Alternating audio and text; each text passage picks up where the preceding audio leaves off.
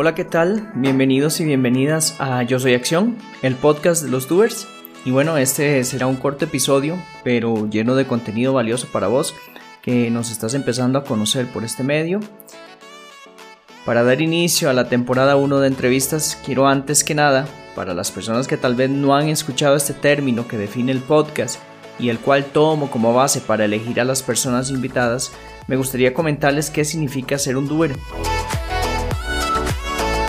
Esta palabra la escuché realmente por primera vez hace unos años atrás, viendo en YouTube uno de los tantos videos de, pues, de uno de los doers más exitosos del mundo, experto entre otras cosas en el neuromarketing, al señor Jürgen Klarich.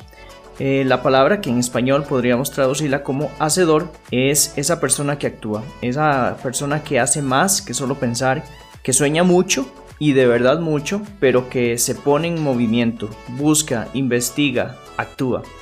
No se queda con esas preguntas que muchos nos hacemos eh, respecto a nuestros sueños. ¿Y si lo hiciera realidad? ¿Y si yo pudiera hacer esto o aquello? ¿Y si lo logro? Eso sí, si tenemos una mentalidad medianamente positiva, porque no nos engañemos, la mayoría de las veces lo que pensamos es muy negativo. ¿Y si fallo? ¿Y si ya es muy tarde? ¿Y si no es para mí? Y bueno, ¿cuántas más preguntas nos hacemos?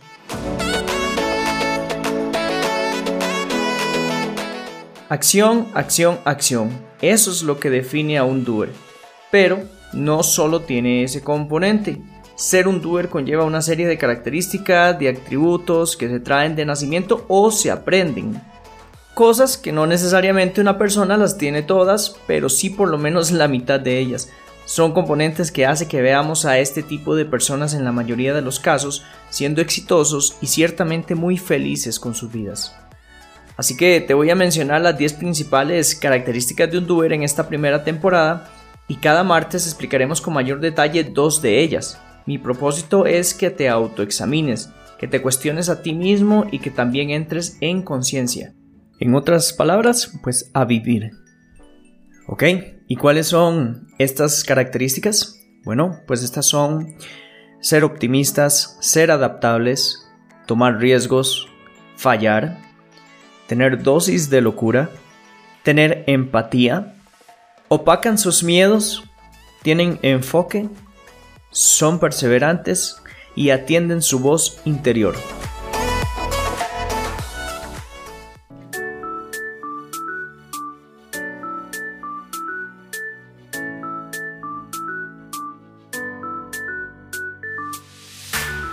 Como les dije, no son las únicas características, pero son las que tomaremos como referencia en esta primera temporada.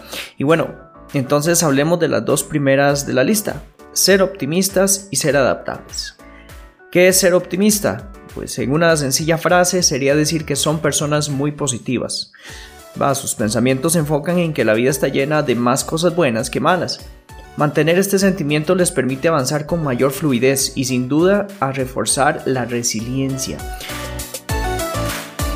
Ojo que no es que no les pasa cosas malas o que simplemente las ignoran, no, no, no, este, son igual de humanos que sufren, sienten y caen, pero son los que piensan que ese mal día, semana, mes o año, como este año, eh, pasará, ¿verdad? Se va a ir, que nada dura para siempre. Definitivamente un hacedor, un doer, debe ser optimista. Si emprende un nuevo negocio, sabe que va a ser difícil, pero igual piensa que va a lograr muchas cosas grandiosas y que si falla, pues aprenderá mucho más. Si sufren una ruptura amorosa, no desgastan su energía pensando en quién fue el culpable, sino en qué fue lo positivo que dejó su relación y que la próxima muy probablemente, muy posiblemente va a ser mejor. Insisto, un optimismo sano no es cegarse, no es cegarse a que la vida tiene retos y bajonazos. Se trata de vivirlos, pero sabiendo que pronto pasarán. ¿Y qué es ser adaptable? Bueno, por supuesto que un hacedor tiene que ser adaptable, tiene que estar abierto a cambios, a nuevas ideas, a aprender algo que tal vez nunca se imaginó que podía hacer, a trabajar a veces solo, pero también a acoplarse equipos para crecer o para enfrentar nuevos retos. Ser flexible, que es su sinónimo más cercano, es algo que caracteriza a muchas de las personas invitadas a este podcast. Son personas enfocadas en sus objetivos, pero que si algo en el camino cambian, pues ellos también pueden cambiar y se ajustan a esa situación. Aclaro que ser flexible no es siempre ceder, sino que saben escuchar y evalúan otros puntos de vista, por eso también se consideran buenos negociadores. Si tú eres empleado, mostrarte como una persona flexible puede ser muy valioso para tu compañía y para tu beneficio porque estás dispuesto a nuevas posiciones y funciones. Hoy por hoy, con la pandemia del COVID-19 nos hemos tenido que adaptar prácticamente a la fuerza a medidas de confinamiento y sanidad y el que se resiste probablemente está más expuesto a terminar contagiado o mucho peor, ¿verdad? Así que dos consejos para ser adaptable. Aceptar, dejar fluir, como lo mencioné en el optimismo, entender que la vida está llena de retos y obstáculos, de cosas que no podemos controlar y que ser seres vivos es estar expuesto a cambios. Como dijo el filósofo griego Heráclito, lo único permanente es el cambio, así que toma el cambio por un hecho. Y dos, aprende cosas nuevas, descubre qué te gusta, y empieza a aprender de ello poquito a poquito. No tienes que ser un experto, pero cuando llenas más tu mente de conocimiento, el grado de incertidumbre a los cambios puede ir disminuyendo.